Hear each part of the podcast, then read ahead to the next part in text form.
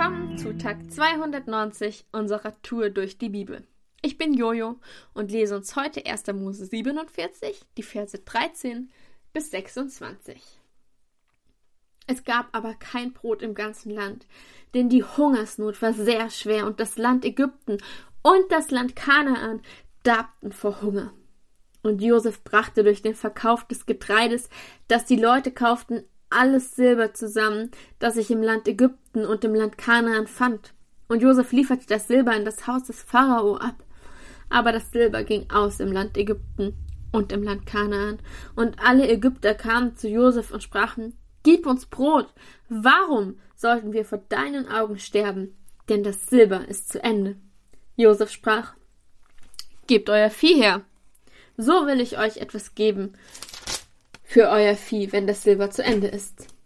Da brachten sie ihr Vieh zu Josef, und Josef gab ihnen Brot für die Pferde, die Schafe und Rinderherden und die Esel.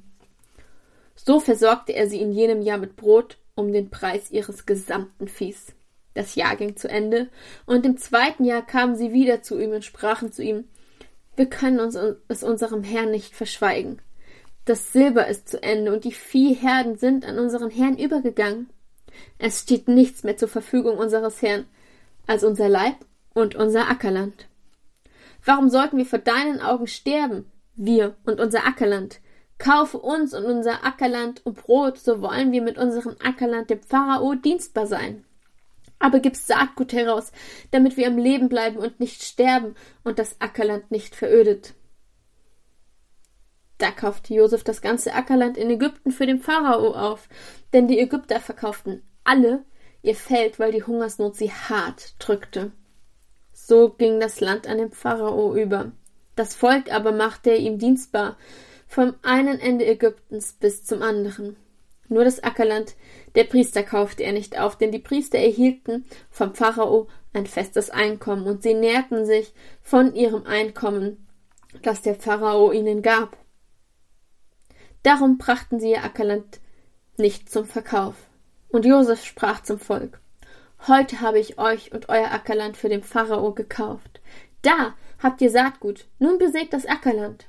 Von den Erträgen liefert ihr ein Fünftel dem Pharao ab. Die anderen vier Teile aber gehören euch. Als Saatgut für das Feld und als Nahrung für euch, eure Hausgenossen und eure Kinder. Sie sprachen, Du hast uns das Leben erhalten. Wenn wir nur Gnade finden in den Augen unseres Herrn, so wollen wir dem Pharao dienstbar sein. So machte es Josef zum Gesetz bis auf den heutigen Tag für das Ackerland in Ägypten, das dem Pharao der Fünfte gehöre. Nur das Ackerland der Priester ging nicht an den Pharao über. Keine Ahnung, was du gefühlt hast, als du diesen Text gehört hast als ich ihn das erste Mal gelesen habe, fand ich es ganz schön krass, dass Josef irgendwie über ja den gesamten Besitz des Pharao besitzt oder verfügt. Josef wusste ja, dass diese Hungersnot kommt. Er konnte sich bzw. das Haus des Pharao darauf vorbereiten, mehr in den ersten sieben fruchtbaren Jahren anzupflanzen, um für die sieben folgenden dürren Jahre der Hungersnot vorzusorgen. Das restliche Land wusste nichts davon scheinbar, denn sie hatten nicht vorgesorgt. Sie waren auf die Hilfe des Pharaos und Josef angewiesen. Und so verkaufen sie all alles, was sie haben oder all ihr Geld tauschen sie ein gegen Getreide, um zu überleben. Und als es aus ist, tauschen sie all ihre Viehherden ein. Und irgendwie ärgert mich das schon, weil ich denke, hey Josef, du hast doch so viel, warum, warum schenkst du es ihnen nicht einfach? Das wäre doch nett. Das wäre doch okay, wenn du schon im Überfluss hast. Und im Endeffekt ist es sogar so krass, dass sie ihr eigenes Land verkaufen. Das Ding ist nur, Josefs Aufgabe, sein Auftrag war es überhaupt nicht, irgendwelche Sachen zu verschenken, sondern er diente dem Pharao. Seine Aufgabe war es, den Besitz des Pharaos gut zu verwalten. Und genau das hat er getan. Er hat ihn vermehrt.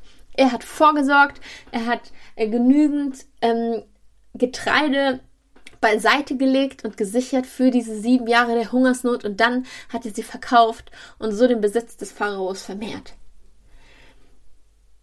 Ich weiß nicht, was, was die Dinge sind, für die du verantwortlich bist, die dir anvertraut wurden.